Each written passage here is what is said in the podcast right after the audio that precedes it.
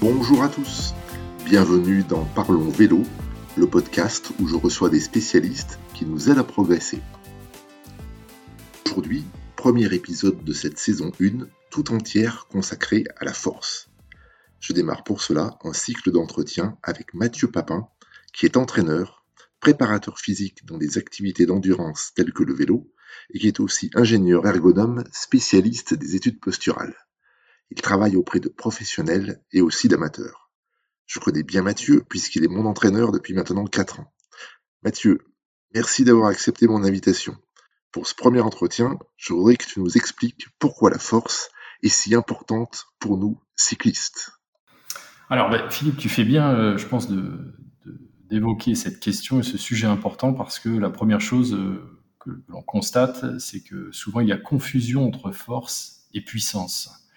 Euh, hein, bien, souvent dans les conversations, j'entends des cyclistes euh, parler en fait de la, de la force et, pour évoquer la force, finalement, ils, emploient le mot puissance. Alors, on va essayer d'éclaircir un petit peu tout ça. Alors, pour commencer, la puissance, eh c'est le produit de la force fois la vélocité. Donc, en gros, le paramètre puissance que l'on que l'on évoque en watts en cyclisme va être dépendant de l'effort exercé sur les pédales, donc qui correspond à la force, et de la cadence de pédalage. Donc en gros, je peux très bien développer 400 watts euh, selon diverses modalités. Soit j'appuie très fort avec une cadence assez faible, soit j'appuie moins fort sur les pédales avec une cadence de pédalage beaucoup plus élevée. Et dans les deux cas, je peux me retrouver à exercer euh, et à développer au final la même puissance et donc finalement rouler à la même vitesse. Donc la, force, bah, concrètement, c'est la pression qui est exercée sur la pédale. Euh, je peux illustrer cela d'une autre façon. Euh, vous pouvez très bien être sur un, vélo, par exemple, avec une remorque attachée derrière pour, euh, bah, promener vos enfants, par exemple. eh bien, on peut évaluer la force de, de plusieurs cyclistes en déterminant, par exemple, la charge maximale que chaque cycliste va pouvoir tracter. Donc, imaginons, je mets du poids dans l'armor, que je mets 100 kg, je vais être capable de la tracter et, par exemple, je peux coincer à 150 kg, j'arrive plus à déplacer l'engin, par exemple. Et un autre individu, euh, lui, il va, il va coincer à 200 kg. Donc, celui qui arrive à tirer la charge de 200 kg versus celui qui bloque à 150, eh bien, inévitablement, celui qui, a, qui a la charge la plus élevée et celui qui a le plus de force. Ça ne veut pas dire que ce sera le plus fort sur le vélo, ça ne veut pas dire que ce sera le plus puissant, mais en tout cas, c'est celui qui est le plus fort. Très bien. Et lorsque le cycliste est confronté à une pente, qu'est-ce qui lui permet de s'élever? Est-ce sa force ou est-ce sa puissance? Bah, Finalement, euh, concrètement, c'est la puissance. Hein. Plus la personne va développer de plus elle va s'élever rapidement. Mais évidemment, euh, pour lutter contre la gravité et contre le, bah, le poids de l'individu, plus de, du vélo, il va falloir exercer forcément une certaine force sur les pédales. Et l'idée, c'est d'y associer la cadence de pédalage la plus élevée pour pouvoir euh, monter plus vite et donc développer plus de puissance. Donc quelqu'un qui aura un profil plutôt euh, en force va être capable de monter aussi vite que quelqu'un qui a moins de force mais qui a plus de cadence de pédalage. Voilà, qui a cette capacité à tourner rapidement les jambes, euh, y avoir une vitesse de rotation des pédales importante. Exactement. Alors tout ça, ça va dépendre bah, du, des facteurs génétiques, euh, du type d'entraînement hein, qui permet d'orienter euh, vers une filière plutôt qu'une autre, du type de fibre musculaire. En bref, hein, chacun a ses, a ses, capacités intrinsèques, mais on sait aussi que l'entraînement va pouvoir orienter tout ça et on peut progresser euh, tant en force qu'en cadence de pédalage et donc en puissance. On entend parler, euh, parfois parler de, force max, de force maximale euh, et de force sous-maximale. Est-ce que tu peux nous, éclairer un petit peu sur ce point? Alors, bah, assez simplement, finalement, la force maximale, euh, c'est lié à la charge maximale que vous pouvez tracter par rapport à, par rapport à l'exemple qu'on a vu précédemment.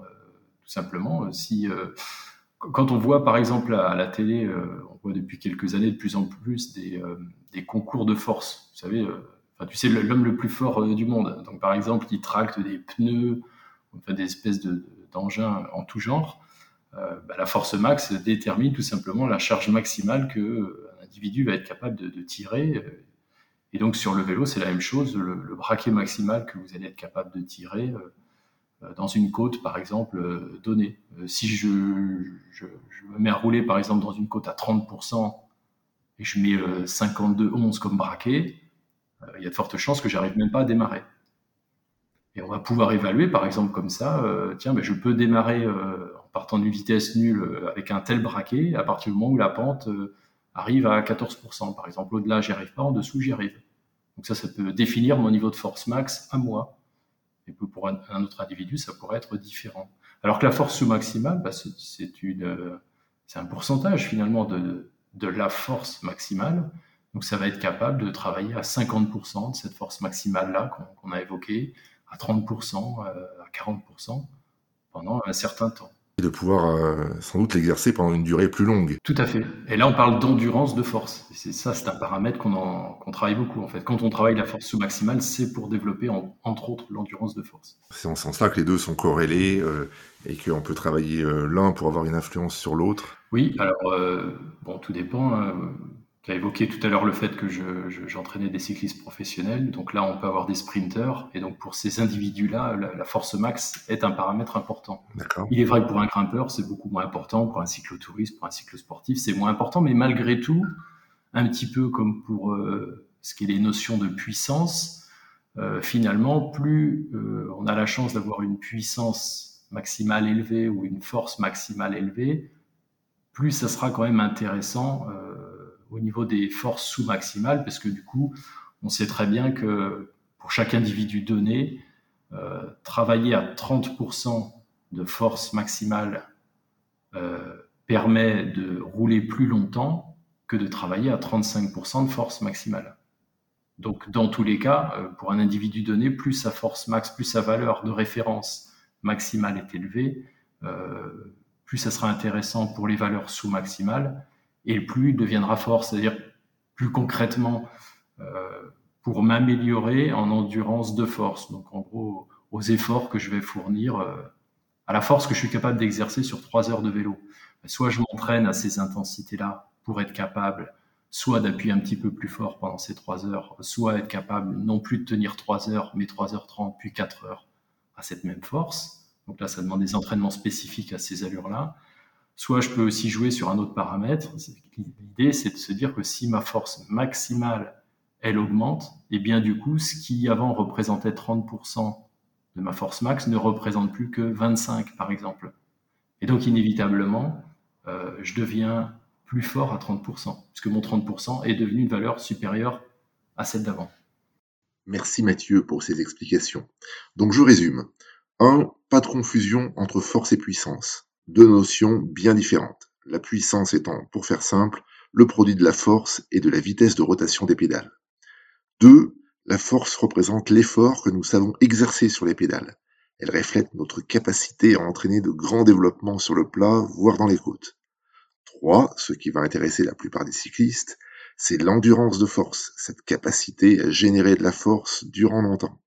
Et 4. Pour s'améliorer en endurance de force, on va s'entraîner à ce niveau de force, dit force sous-maximale, ou alors en force maximale. À bientôt sur Parlons Vélo.